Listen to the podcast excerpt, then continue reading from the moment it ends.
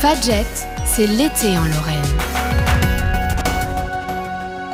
À la découverte du musée de l'abbé Grégoire à Amberménil jusqu'en septembre, les dimanches et jours fériés, le musée de l'abbé Grégoire ouvre ses portes.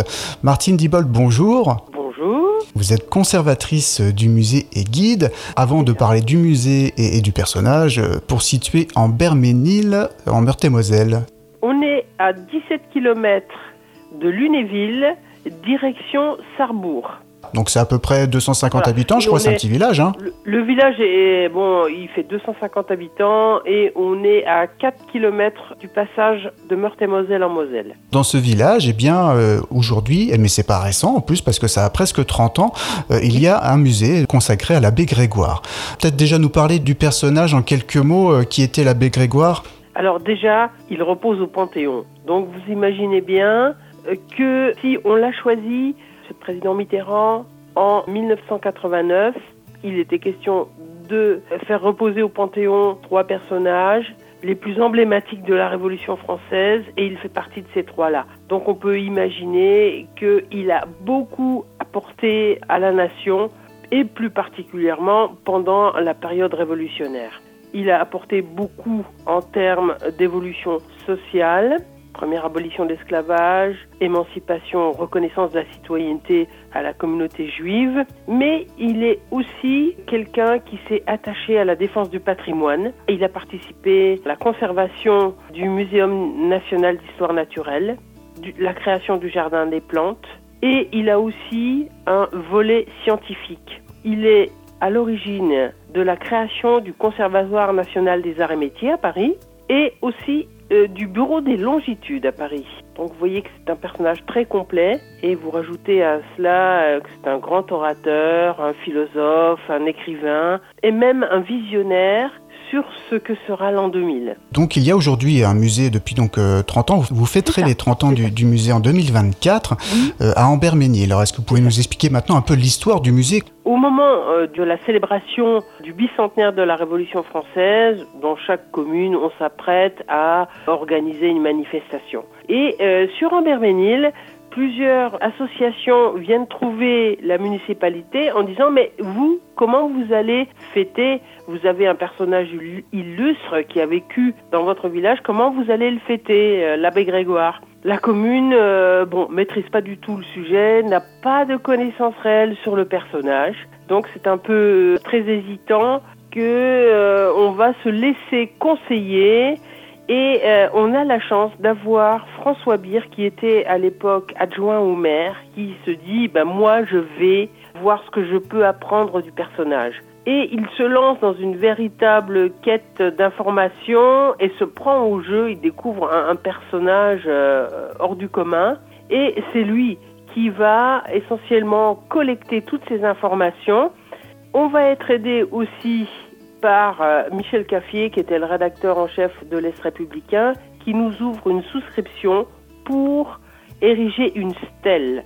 Donc, tout commence par une stèle aux droits de l'homme qui va être inaugurée en septembre 89 et qui a été essentiellement financée par des dons de particuliers, des aides d'État aussi bien sûr, des collectivités, mais beaucoup de dons de particuliers. Donc ça commence par cette stèle. Quelques mois après, il est décidé donc de transférer la dépouille mortelle de l'abbé Grégoire qui reposait au cimetière Montparnasse à Paris. On le transfère au Panthéon et nous, naïvement, on demande ce que va devenir sa pierre tombale. Hmm. Et on nous dit, ben rien. Peut-on la récupérer? Oui, bien sûr, venez la chercher. Donc on a récupéré ce qu'on appelle le cénotaphe, donc uniquement une pierre tombale, et qu'on a fait installer pas très loin de la stèle, juste à côté de l'église. Et puis, donc on avait ces deux monuments-là, mais on se dit, mais c'est pas avec des pierres qu'on va pouvoir raconter la vie du personnage.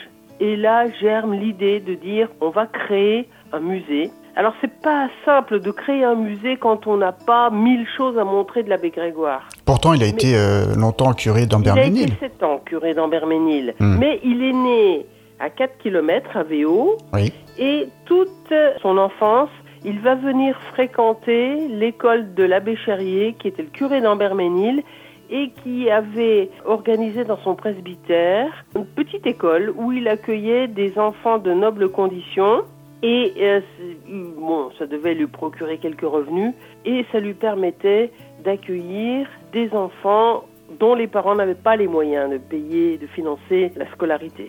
Donc Grégoire, on va dire qu'il est resté de 8 ans à 14 ans en Berménil et après il y est revenu en qualité de prêtre de 1782 jusqu'en 1789 où là, élu député du clergé pour le bailliage de Nancy, il va partir siéger aux États généraux et il reviendra jamais en prêtrise euh, sur Amberménil. Une histoire très riche. euh, donc, Voilà, ah, alors donc on a créé un musée et Oui. l'idée de Jenny c'était de dire on va faire comme au Moyen Âge, on va on racontait la vie des saints à travers les vitraux, les gens ne savaient pas lire oui.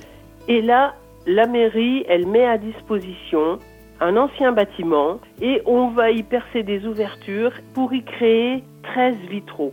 Donc on raconte la vie du personnage en 13 vitraux qui méritent à eux seuls le déplacement. hein. Ce sont Mm. des, des vitraux qui sont faits exactement comme au Moyen Âge avec du verre euh, soufflé, hein, c'est pas du verre industriel, oui. de l'assemblage au plomb, des incrustations à l'acide fluorhydrique. Enfin, c'est vraiment quelque chose de très artistique qui fait que depuis l'année dernière, on a rejoint la route du verre et du cristal. Donc, on cohabite avec des enseignes de prestige, Dôme, Lalique, etc.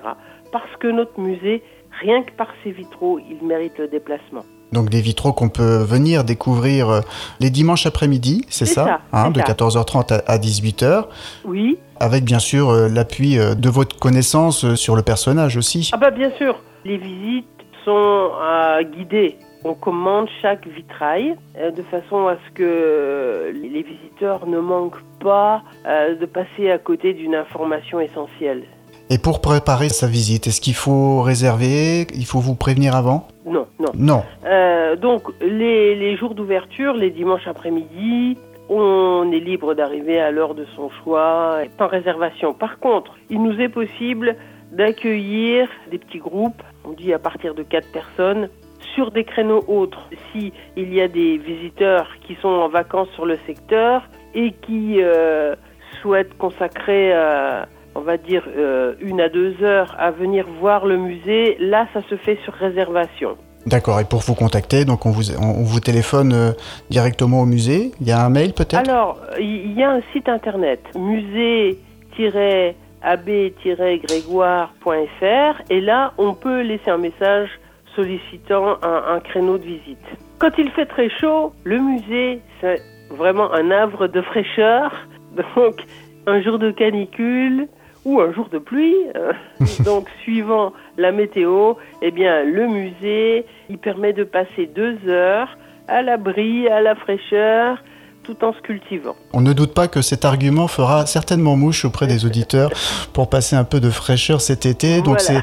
c'est- ouvert jusqu'en septembre, hein, le musée. Jusqu'à fin septembre, oui. Jusque fin septembre. Donc, euh, en visite euh, normale, le 14h30 à 18h, ça c'est les dimanches. Et si on veut réserver pour plusieurs personnes à un autre créneau, on vous contacte via le site musée-ab-grégoire.fr, sans accent bien sûr.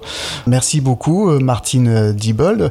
Vous prévoyez déjà, parce que les 30 ans c'est l'année prochaine, est-ce que vous avez déjà une petite idée de la manière dont vous allez marquer euh, cet anniversaire? Tout euh, prend naissance actuellement dans, nos imaginations, dans nos cerveaux. Donc l'année prochaine, 30 ans du musée, mais aussi 230e anniversaire de la première abolition de l'esclavage par Grégoire. On a envisagé, vous savez que notre euh, pays a retenu la date du 10 mai pour qu'on garde en mémoire le, douloureux traitement réservé à tous ceux qui ont subi l'esclavage. Donc on va s'adosser sur le 10 mai 2024 qui va tomber un vendredi.